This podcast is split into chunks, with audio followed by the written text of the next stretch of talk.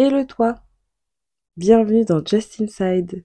C'est une jeune fille bavarde qui partage ses expériences de vie, ses hobbies et tout ça avec ses amis. J'espère que ça te plaira et je te laisse avec l'épisode du jour.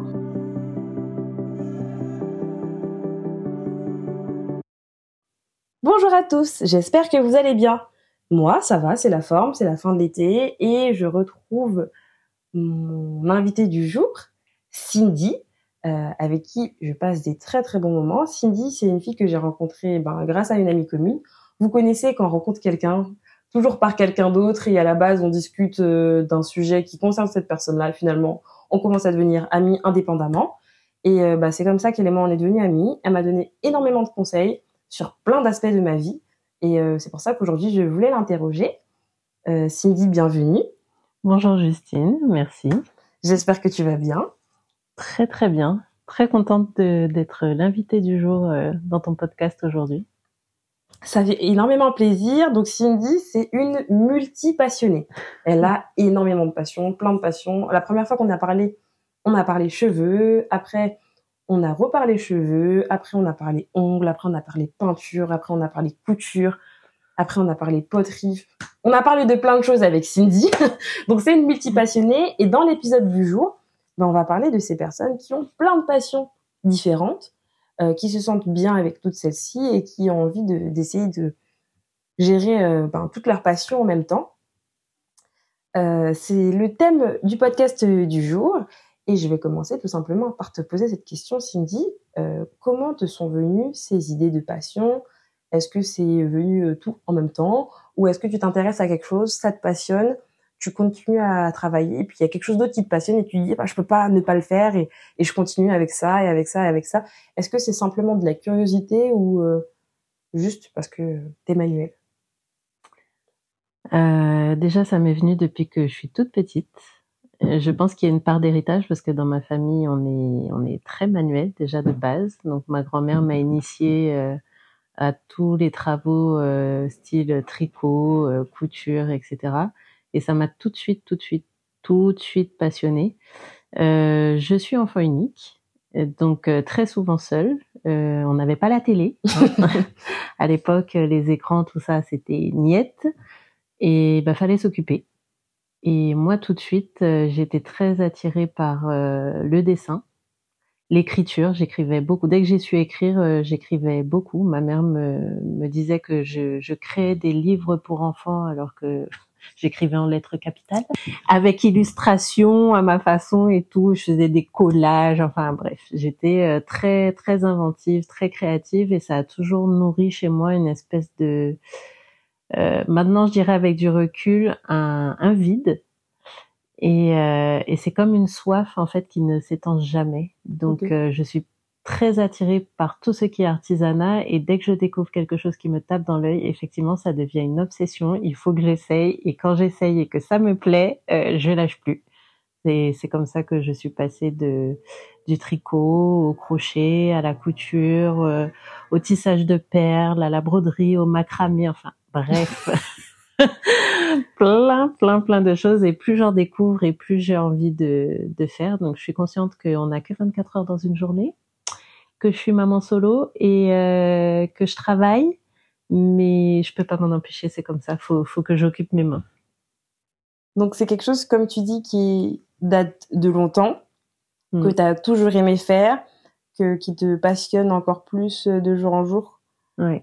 Euh, comme vous l'avez entendu, elle fait énormément de choses. Et là, elle, elle nous a dit que tout ce qui concerne la couture, on va dire, pour, pour résumer. Euh, l'art du fil, comme j'aime l'appeler. Exactement. Après, si on continue, il y a encore plein d'autres choses. Ouais. Là, je crois que tu veux parler de la peinture, c'est ça?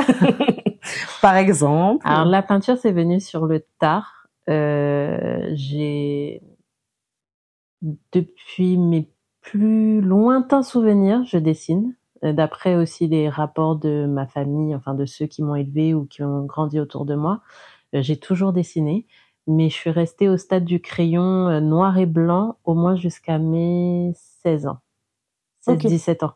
J'ai commencé à intégrer la couleur quand j'ai fait, quand je suis rentrée en seconde. J'ai fait une, une seconde art plastique avec option art plastique. Forcément, donc là, on s'initie à l'histoire de l'art. Et là, il faut tenter autre chose que le noir et blanc, que la gomme et le, le crayon HB. Et, euh, et, et, j'ai commencé à, à m'initier à la couleur, mais sans plus. Jusque-là, c'était du coloriage. Et c'est après la naissance de ma fille, mon oncle, qui est artiste peintre, et il est aussi peintre décorateur, euh, m'a initié à la peinture à l'acrylique sur toile. Et là, ça a été... Euh, coup de cœur. Coup de foudre, ouais. Et depuis, ben, j'ai pas arrêté de peindre. Voilà. Ok. Et ça remonte à une... En 2013. En 2023, ça fait 10 ans. Ça fait 10 ans. ok. Ça fait 10 ans. Et euh, je m'intéresse à plusieurs types de, de médiums, mais j'ai pas encore testé parce que souvent, bah, j'ai pas d'atelier déjà. Mm-hmm. Et mes passions envahissent déjà tout mon espace. Dans ces... Donc, euh, ouais. Mais j'aimerais me consacrer un peu plus à, à l'exploration euh, au niveau de la peinture. Ok, parce que pour toi, tu quand tu as quelque chose qui te passionne, tu vas pas forcément jusqu'au bout ou euh... Alors c'est pas que je vais pas jusqu'au bout, c'est que je suis autodidacte. Ok. J'ai à part euh, les, les, bases que m'a transmis ma grand-mère, euh, au niveau artistique, j'apprends tout toute seule. Okay. Donc quand tu apprends tout toute seule, eh ben, y a, tu sais pas où sont tes limites, tu sais pas par quoi il faut commencer, tu sais pas où tu dois t'arrêter, donc forcément ça donne plein d'essais très approximatifs. Et pour arriver vraiment à un résultat qui me satisfasse, par exemple quand je vois mes toiles, moi je travaille beaucoup à l'émotion. C'est un mélange de figuratif et d'abstrait. Je travaille beaucoup les portraits féminins parce que je trouve la femme magnifique. Attention, pas de sous-entendu. On m'a déjà dit, tu serais pas un peu... Non, non, juste, j'aime voir, apprécier la beauté de la femme. Je trouve ça magnifique. Et, euh, j'aime travailler euh, à l'impulsion.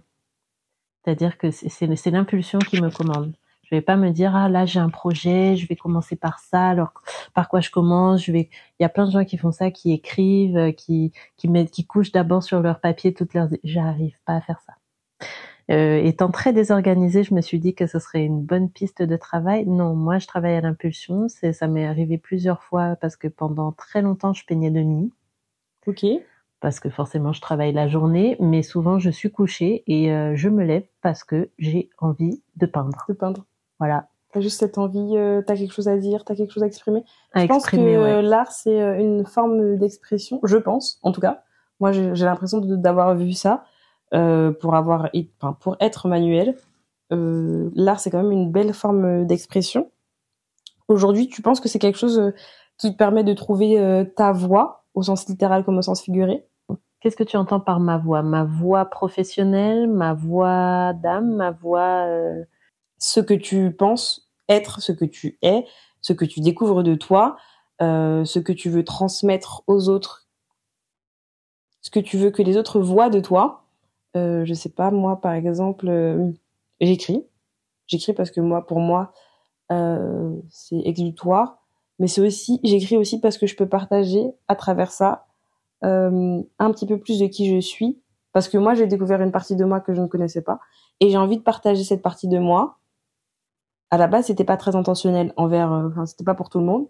À la base, c'était pour un cercle très restreint de personnes pour expliquer pourquoi j'étais passée par une période très compliquée il y a quelques années. Euh, Aujourd'hui, c'est juste pour dire, euh, en fait, euh, t'es pas tout seul. Je fais porter ma voix, VOX, pour t'expliquer où est-ce que j'en suis. Et toi, tu peux être jeune, tu peux avoir 10, 20, 40 ans et être au même niveau que moi, au même endroit que moi, et te dire que, ben, en fait, les autres peuvent se retrouver et s'identifier dans ce que tu fais, dans ce que tu es. Est-ce que c'est aussi ça que tu veux faire? Passer comme message Alors c'est très intéressant euh, cette question parce que pendant très longtemps, surtout au niveau de la peinture, c'est quelque chose que je n'osais pas montrer. Mmh. Et pourtant, j'ai cette envie de partager, j'ai cette envie de, de, de transmettre, même euh, pourquoi pas, euh, c'est un peu peut-être présomptueux, sachant que moi, je n'ai pas pris de cours, mais partager ma passion, initier des gens à, à, la, à la peinture. Et, c'est sûr que ça fait partie de moi. je, sais que j'ai cette part artistique en moi qui a envie d'exploser, qui a envie de s'exprimer, qui a envie de, de, dire des choses, mais euh, je suis une grande timide. je suis une grande timide et euh, j'avoue que que de peindre, c'est exploser ce que j'ai à l'intérieur sur une toile. Oui, je dis exploser parce que j'utilise souvent des des couleurs euh, vives, mais j'ai du mal à passer le cap de d'en parler. C'est-à-dire que si quelqu'un passe devant ma toile, euh, je serais heureuse de la montrer, j'ai envie de la montrer, mais alors en parler, expliquer le processus, par quoi je suis passée pour pouvoir euh, le mettre sur la toile, là c'est là on atteint un, seuil d'intimité. Un, seuil d'intimité, ouais. Là c'est c'est comme si on touche un peu à ma pudeur et ça me ça me perturbe. Mais c'est un cap que j'aimerais bien j'aimerais bien dépasser. Et c'est un souci que je n'ai pas avec d'autres formes d'art. Comme quoi, par exemple? Comme le crochet. Le crochet, je vais avoir plus de faculté à le, à le transmettre, à le partager, même si euh, euh, on m'a souvent dit que je devrais commercialiser. Et là-dessus, euh, j'ai beaucoup de mal. J'ai fait des tentatives, mais j'ai beaucoup de mal à commercialiser mais j'aime euh, ça je n'ai aucune difficulté à transmettre à partager à mais après j'ai envie de dire aussi que c'est quelque chose que je que j'ai depuis l'âge de 8 ans. Donc ça fait pas 10 ans ça fait bien plus longtemps que ça.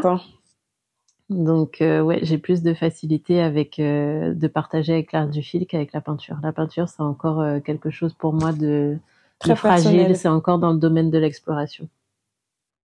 Ok je me cherche encore, je, je trouve. Sur ça. Mm. Bah, j'aimerais bien qu'on revienne un petit peu sur l'art du fil, comme tu dis que, tu as commencé euh, à l'âge de 8 ans. Euh, moi, j'aimerais bien qu'on revienne un petit peu donc, sur l'art du fil. Tu as dit que tu as commencé jeune. Euh, qu'est-ce qui t'a décidé sur le crochet, par exemple, et qui te permet aujourd'hui d'en parler plus facilement? Le crochet, bah, j'ai accroché tout de suite. j'ai accroché tout de suite. Euh, ma mère au début, euh, ma mère et ma grand-mère euh, me faisaient faire des napperons, mais moi ça m'intéressait pas. Moi, je voulais faire des vêtements pour mes Barbies.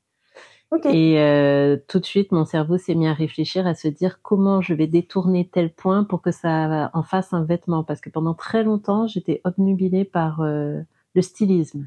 Okay. Depuis très jeune. Hein. Ça, c'était de mes 8 ans à mes 20 ans, presque, quasiment c'était les vêtements. Il fallait faire des vêtements. D'ailleurs, le crochet, euh, j'ai commencé par faire des vêtements pour les Barbies et ensuite pour moi, ensuite pour les copines et j'ai fait des maillots de bain, des, des tops, des jupes, enfin bref. Donc oui, après, quand on s'exerce, quand on cherche, quand on apprend, ben ça devient une part de nous, donc c'est plus facile de le, de, de, de le partager en fait. Pour toi, c'est quoi la différence entre le, crochet et le tricot?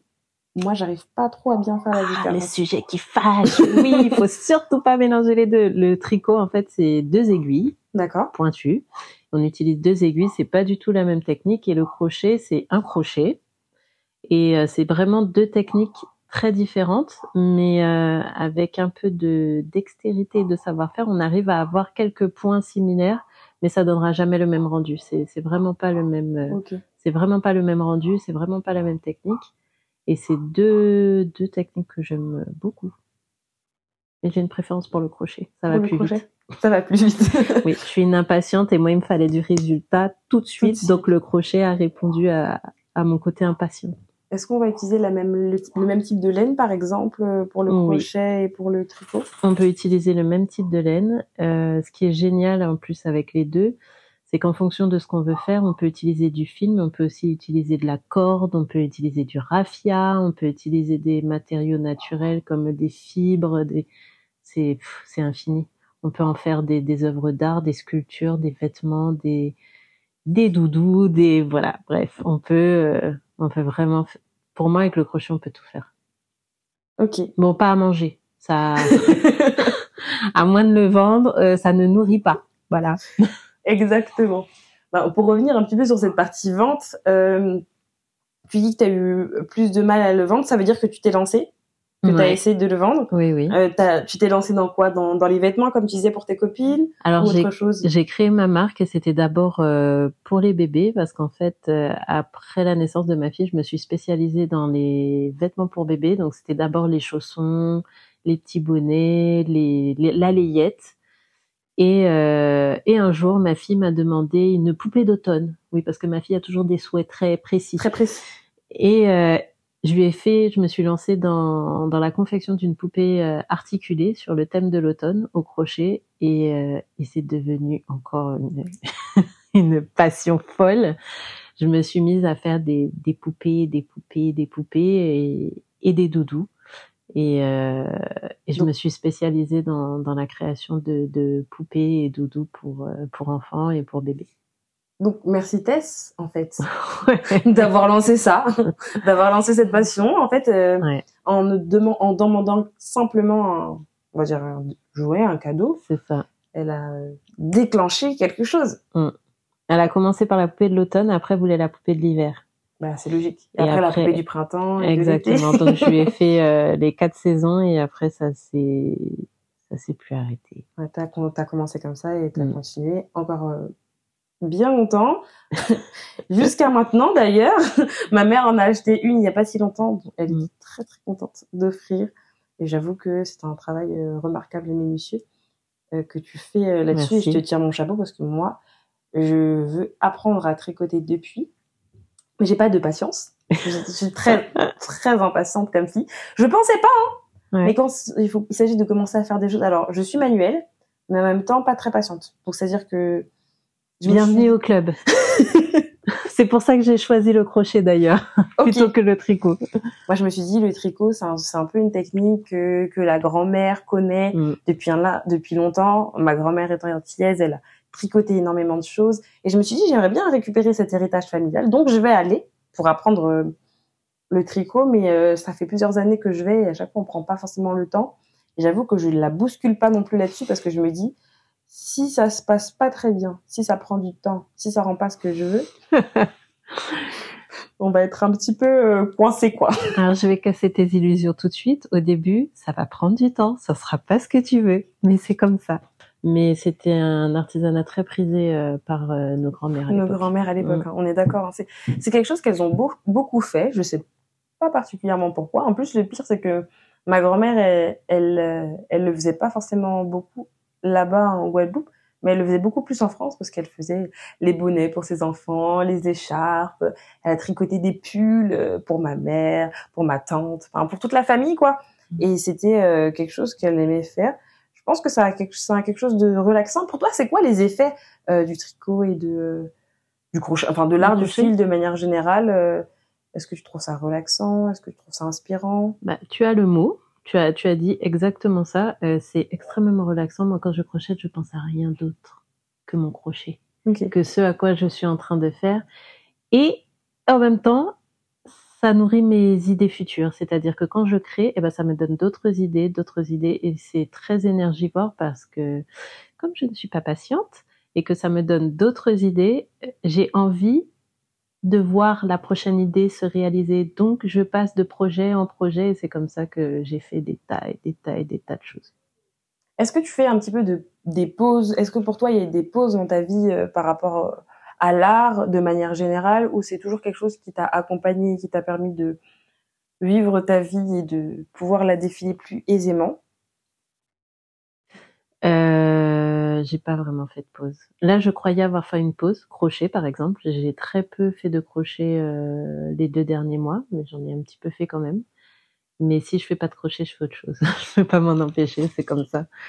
C'est c'est vital pour moi. Ok. J'en ai besoin. C'est pas une drogue, attention. Oh, si, Mais dans le bon sens du terme en si, fait. mais c'est c'est dans le bon sens. Ça, ça, franchement, ça, ça relaxe. Par exemple, je je peux pas regarder une série euh, sans avoir les mains occupées. Par exemple, avant que tu arrives, je regardais un reportage sur Arte et j'étais en train de faire euh, du doodle art euh, sur mon nouveau carnet euh, de dessin que je me suis offert euh, en vacances. C'est quoi le doodle art? Euh, le doodle art, c'est bah, la définition de doodle, c'est du gribouillage. En fait, euh, on fait des formes simples, on laisse aller son imagination, on fait des formes et ça donne euh, des choses, euh, moi je trouve magnifiques. Ok. Ouais. J'aime beaucoup ce que fait, euh, très inspirée par. Euh, bon, il y a d'autres artistes, hein, mais je, je reconnais, je, je reconnais pas toujours les noms.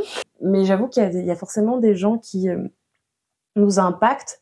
Il y a forcément des artistes qui nous permettent de nous intéresser à certains éléments. Cindy n'a pas trop parlé de sa passion pour les cheveux, mais moi je tiens à préciser qu'elle a été très présente dans sa vie et qu'en fait c'est un peu comme ça que toi et moi on a vachement accroché mmh. parce parce que moi je suis arrivée je suis arrivée, j'ai dit ah oui ça va, mes cheveux tranquillement, ouais je m'en occupe pas trop. Je sais que là ils, ils vont pas très bien, mais euh... et elle, m'a fait tout un diagnostic en me disant oui tes cheveux sont déshydratés pour ça, pour ça, pour ça. Il faudrait que tu fasses ça, ça, ça. Et je me suis dit en vrai si c'est pas maintenant que je commence à me lancer dans une air routine, j'avais 19 ans, bah ça sera jamais. Donc je me suis posée, j'ai pris tous ces conseils, j'ai écrit une note. Franchement, vous défilez votre téléphone, vous voyez les notes, vous défilez votre téléphone, une de 3, 4, 5, 6, 7 fois au moins. Et là, vous avez la note complète que j'ai avec euh, toute la, la routine, les recommandations euh, de produits capillaires, de produits qu'il ne faut absolument pas prendre, euh, de ce que de ce qu'il faudrait faire pour que mes cheveux aillent mieux. Et grâce à Cindy, j'ai récupéré des cheveux beaux, en bonne santé, euh, rebondis, des belles boucles. Mes cheveux, ils étaient waouh, Franchement, je vous dis, quand je vous dis qu'ils vivaient, ils étaient coopératifs. C'est quelque chose de très important. J'ai des cheveux crépus, frisés, bouclés.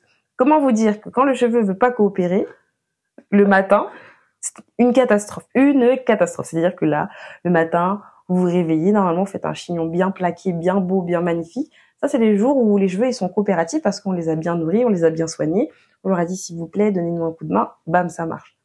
Le lendemain, le surlendemain, et et les examens, vous n'avez pas le temps, vous êtes pressé et vous faites rien pour vos cheveux et vos cheveux, ils sont en PLS et ils vous le rendent très très mal. Quand je vous dis très très mal, c'est-à-dire que vous me voyez arriver avec une coiffure que vous vous trouvez oh elle est super, moi j'ai galéré, ça fait une demi-heure que je suis dans la salle de bain, j'ai fait mes biscottos, mes bras, j'ai transpiré, je suis obligée de reprendre une douche tellement j'ai galéré avec mes cheveux. J'ai mis un foulard en fait sur ma tête, c'est pas parce que j'avais envie de forcément les plaquer ou quoi, c'est juste que j'arrivais plus rien à faire avec. Mm. Voilà, c'est c'est euh, l'art et euh, la beauté des cheveux euh, afro. bah là, là, tu viens de toucher un autre sujet très intéressant parce que le cheveu afro, c'est c'est plus profond que juste le cheveu afro. Pour moi, c'était euh, un peu une révolution un peu, euh, j'ai pas fait de crise d'adolescence de fou. J'aurais peut-être dû. Euh, j'ai pas fait de crise d'adolescence de fou et euh, d'arrêter de défriser mes cheveux, c'était une façon de dire à ma famille euh, parce que chez nous le culte du cheveu c'est. Alors attention, je précise, le culte du cheveu lisse et long. cheveux que dans un monde afro. Alors, normalement, le cheveu afro peut être crépus et long. Et je revendique, et ça a été ma lutte pendant euh, très longtemps. C'est pour ça que je me suis renseignée, je me suis informée, j'ai beaucoup essayé sur ma propre tête. J'ai abandonné, j'ai recommencé, j'ai abandonné, j'ai recommencé. Mais avec l'âge, je me rends compte que j'ai un trait de caractère qui fait que je n'aime pas la défaite. Et du coup, ça prend le temps qu'il faut, mais j'y arrive. Ça prend du temps, mais j'y arrive. Et oui, je me suis passionnée pour euh, le cheveu crépus et euh, j'ai tout coupé à la garçonne, encore plus court que ce que j'ai là. C'est vraiment, euh, voilà, court. Court. Et j'ai décidé que je ne défrisais plus mes cheveux et que je voulais retrouver mes cheveux naturels de mon enfance. Et là, ma famille, j'ai dû faire face aux réflexions du style ah mais ta tête ressemble à rien, mais t'es pas coiffée aujourd'hui, mais tu peux pas aller à un rendez-vous professionnel comme ça, on va jamais te prendre, euh, tu peux pas te coiffer, mais ça c'est pas une coiffure. Euh, comment vous dire? Quand on est une jeune femme en construction, timide, avec très peu d'assurance, euh, c'est un combat. C'est un vrai combat. C'est pas euh, c'est c'est comme se faire euh, percer partout, mettre plein de tatouages et écouter du métal et dire à ses parents fuck tu rentres pas dans ma chambre quoi. C'était un peu le même effet. voilà. C'est ça a été ma petite rébellion et euh, l'une de mes plus belles parce que j'ai appris ce que c'était qu'un cheveu afro, euh, comment le traiter comment comment l'aimer, comment comment faire avec, parce qu'en fait on n'a pas idée du soin que ça demande. Un cheveu afro, c'est c'est le cheveu le plus fragile en fait des types de cheveux qui existent. Et euh, c'est le choix qui c'est le cheveu qui a le plus besoin d'amour et c'est celui qu'on dénigre le plus et celui qu'on délaisse le plus. Et en même temps, c'est le plus magique parce qu'avec celui-ci, on peut faire toutes les coiffures qu'on veut. Ça c'est vrai. Mais c'est vraiment sans passer par les ciseaux. Bon, des fois il faut. Mais vraiment, c'est vraiment le type de cheveux qui nous permet toutes les extravagances possibles et inimaginables. Si on en prend soin. Mais comme tu as dit, c'est un combat, c'est beaucoup de rigueur, c'est euh, beaucoup de discipline, c'est toutes les semaines et c'est euh, des fois 4, 5, 8 heures dans la salle de bain, dans la maison. On se dit, bah, ce, dimanche, c'est mon jour de wash day et je ne vais pas sortir. Qu'est-ce qu'a fait Justine toute la journée? Eh ben, elle a mis un prépou, elle a posé son shampoing, elle a posé un masque, avec les moyens du bord. Euh, elle a laissé une serviette chaude. Elle l'a oublié, en fait, elle s'est oubliée parce qu'elle a fait autre chose. Elle a regardé un film, elle a fait mm. autre chose. Elle vient, elle enlève son soin, elle se dit super, mes boucles sont magnifiques, rebondies. Elle va les hydrater, elle les hydrate, elle perd ses boucles. Il faut les définir au doigt. C'est parti pour un wash and go. Rendez-vous 4 heures plus tard. Alors c'est super, la coiffure va, va tenir 2, 3, 4 jours si vos cheveux sont en pleine forme. Et ensuite, il va falloir faire d'autres choses avec vos cheveux parce que sinon, bah, ça tient pas. Il faut tenir jusqu'au dimanche suivant et rebelote. Bah, moi, je vous dis, au bout d'un moment, le dimanche, j'ai envie de faire autre chose. Oui. Alors, euh, c'est vrai qu'il faut tenir dans la durée, mais euh, le cheveu, il faut pas euh, en être esclave. Ça, pareil, je l'ai appris. J'étais très assidue au départ.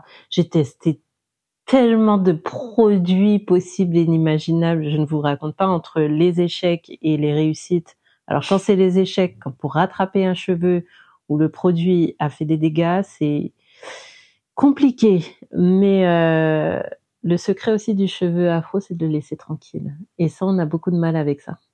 Il faut laisser son cheveu respirer. Et l'ennemi numéro un de la pousse, c'est l'emmêlement. Et euh, à partir du moment où on laisse son cheveu s'emmêler, c'est mort. Mais en même temps, il faut, c'est compliqué parce qu'il faut trouver le juste milieu entre laisser ses cheveux vivre leur vie et ne pas trop les laisser s'emmêler. Et dès qu'on arrive à faire ça, on n'est plus esclave de ses cheveux.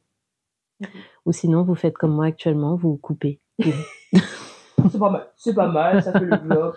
Mais on en prend soin quand même. Attention, ils sont courts, mais on en prend soin quand même.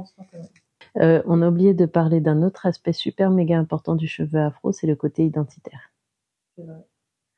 Parce que, euh, enfin, c'est mon avis personnel. Hein.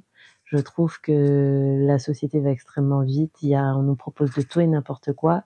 Et mine de rien, euh, réussir à entretenir son cheveu crépus, c'est garder une forme d'identité et une partie de, de sa culture avec soi, qu'on emmène un peu partout.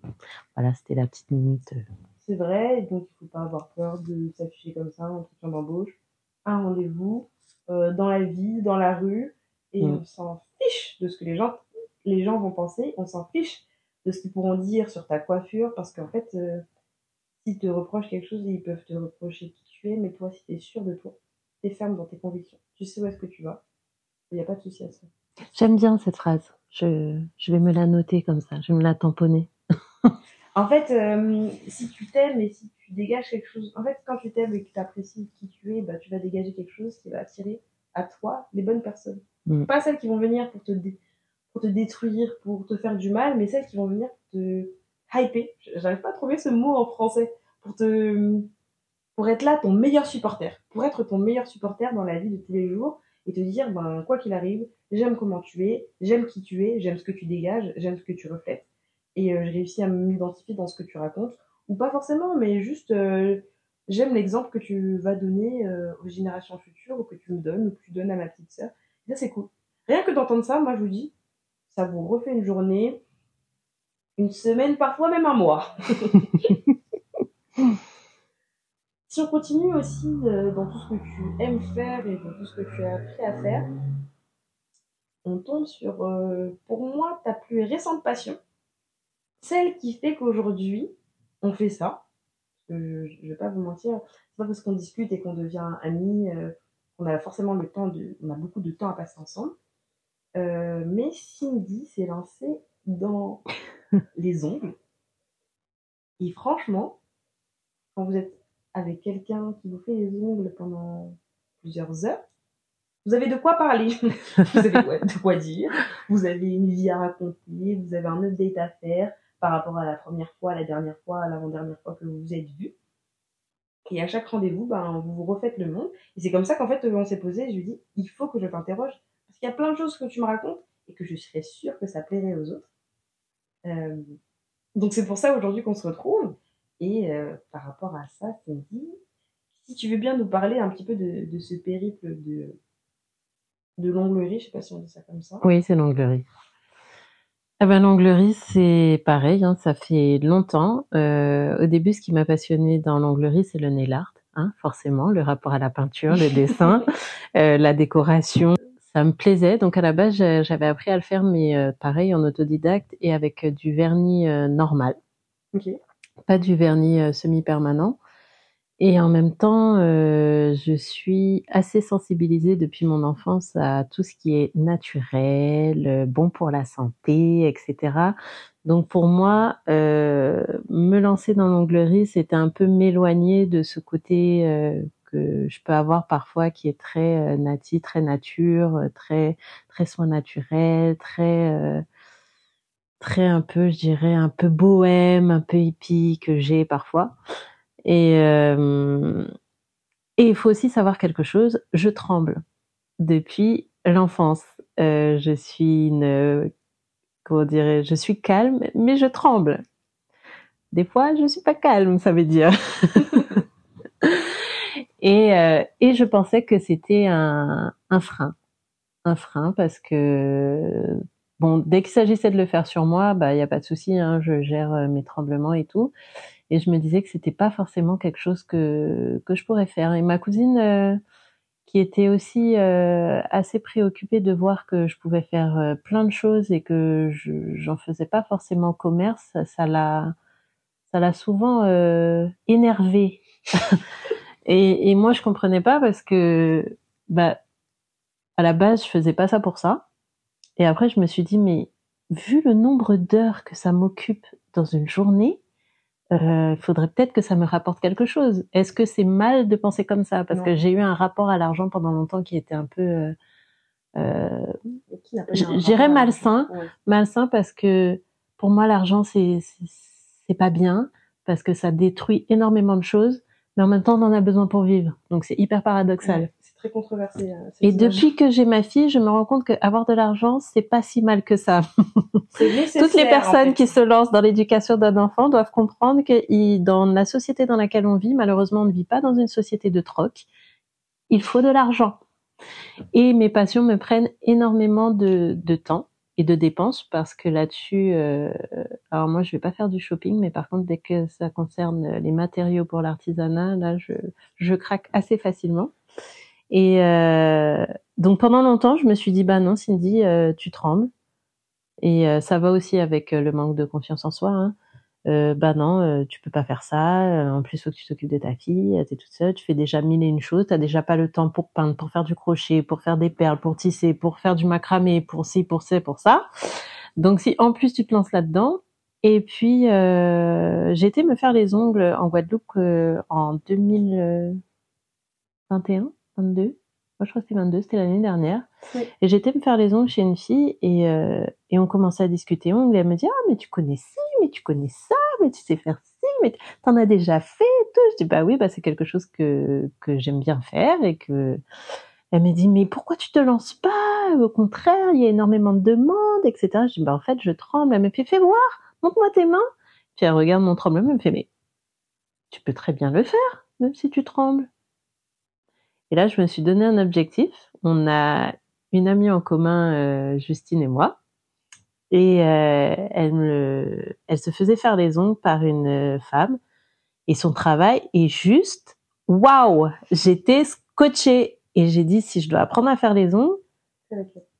Alors au début, quand j'ai connu son existence, elle formait pas encore. Et là, cette fameuse fille me dit oui, mais bah ça y est, elle fait des formations. Et j'ai dit mais c'est elle, c'est avec elle que je vais apprendre, c'est avec elle.